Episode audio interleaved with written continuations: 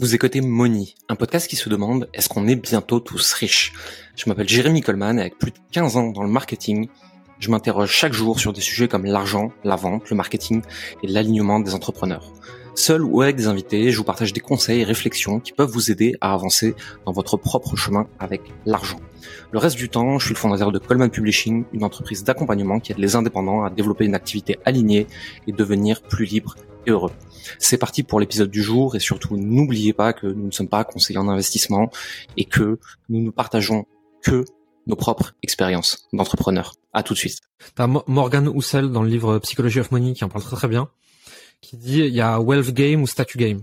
Et statue game, hmm. pourquoi pas, mais ça dépend en fait pourquoi tu joues au statue game, tu vois. Et il dit, tu te compares avec un mec qui, plus il monte de costumes, plus il monte de lambeaux, plus il monte de restaurants, gagne plus d'argent.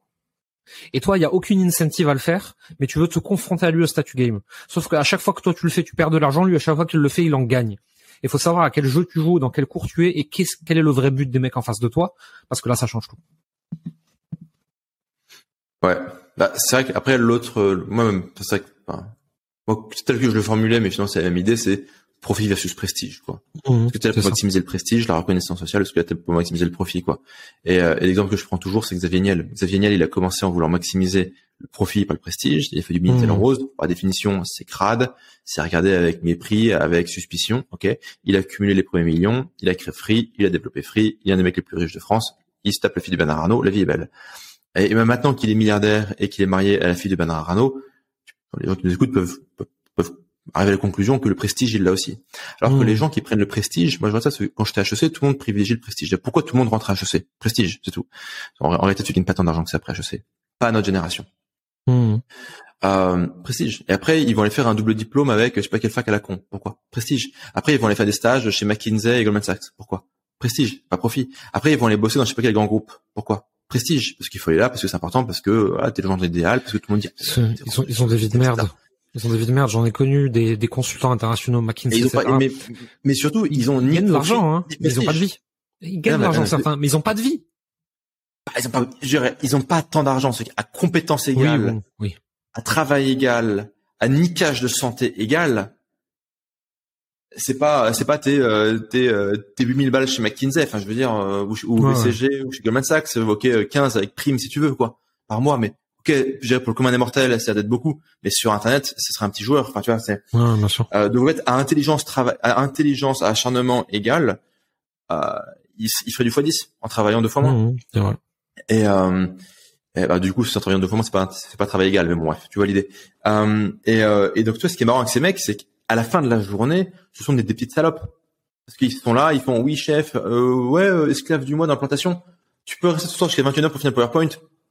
Ah oui, chef, avec plaisir. Tu vois, c'est, enfin, ce sont des victimes, tu vois, littéralement. Euh, et alors, ok, peut-être qu'ils vont faire, peut-être qu'ils vont avoir un salaire supérieur à la moyenne. Oui, mais ils vivent à Paris ou à New York. Ça taxe à mort. Ça taxe à mort. Et le coût hmm. de la vie, il est hors de prix. Et là, ils vont se trouver une grognasse, une française là, euh, et, euh, ils vont dire, ah, donc elle, va mettre la pression. Ah, ça serait bien qu'on se marie et que, pourquoi pas, euh, et qu'on prenne et qu'on, il faut, être propriétaire à Paris. Ah oui, propriétaire à Paris. Donc ils vont se prendre, je dirais, un appartement niqué, mais dans un quartier qui monte, parce que pendant que le quartier monte, ce qui est d'ailleurs vachement discutable, euh, quand tu sors dans la rue cinq minutes, euh, le pays il est en chute libre. Donc en fait, tu viens de louer une suite dans le Titanic, quoi. Mes félicitations. Et surtout, ton pouvoir de négociation face à la vie et face à ton employeur vient de s'effondrer parce que l'employeur, tôt ou tard, il sait que tu as un crédit. Hein. Ah ouais, t'es devenu propriétaire, euh, Kevin. Ah bravo, bravo. Tu te dis ah bravo, c'est bien d'être propriétaire, c'est ce qu'il faut faire. Ouais, parce que il te le dit le mec. Parce qu'à la minute où tu as signé le bail, bon, c'est pas un bail, mais bon le contrat quoi. Je sais pas comment ça s'appelle en France, aucune idée. Euh, eh ben ton pouvoir de négociation face à la vie est proche de zéro. Mmh. Tous les mois, il faut que tu aies le charbon pour pour rembourser le prêt. Bien sûr. Pour les 20 prochaines années. Mais félicitations, tu viens d'être la pute du système. Esclave du mois dans la plantation, tu vois. Euh, c'était un mime horrible ce truc-là, mais bon. je, je, je, suis d'accord avec toi sur ce truc de, de profit over prestige. Je, je, répète toujours aux gens en rigolant, tu vois, c'est, c'est, moi le, le goal dans la vie entre guillemets, tu vois, c'est, c'est d'être en jogging dans ma maison à la campagne ou à la montagne, euh, 100 millions de net worth et une voiture Pikachu. Genre foutez-moi la pêche, je m'en bats les couilles. Je veux, je veux pas qu'on m'emmerde, je veux pas mettre de costume. Il y a une paire de ma vie où j'ai aimé ça, et j'avais pas besoin mhm. de les mettre Et aujourd'hui, vraiment, tu vois, quand tu me dis ouais, faut se saper, je oh, pourquoi, Moi, moi, le... Pour impressionner qui? Le seul truc excessif que j'aimerais bien avoir, c'est un jet.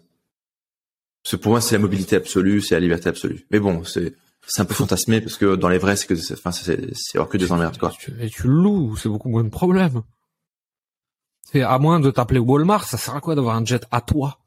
Ça, coûte, ça coûte une blinde pour que tu t'en cherches pas plus de si tu le loues. Et si t'as assez de cash, de toute façon, tu peux le louer, mais j'en avoir toujours un dispo. Sauf que t'as pas les emmerdes du jet, quoi.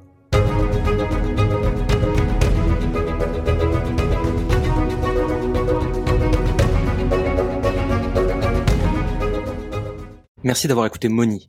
Vous êtes encore 93% à écouter chaque semaine ces épisodes et n'avoir jamais mis un like, un abonnement ou un commentaire et des étoiles sur votre plateforme d'écoute préférée comme Apple Podcast, Spotify ou Deezer. Le faire nous aide énormément à développer le podcast et à avoir des invités toujours plus intéressants pour vous. Ça ne vous prendra que deux minutes et ça nous aide énormément. Merci pour votre temps, votre écoute et à la semaine prochaine.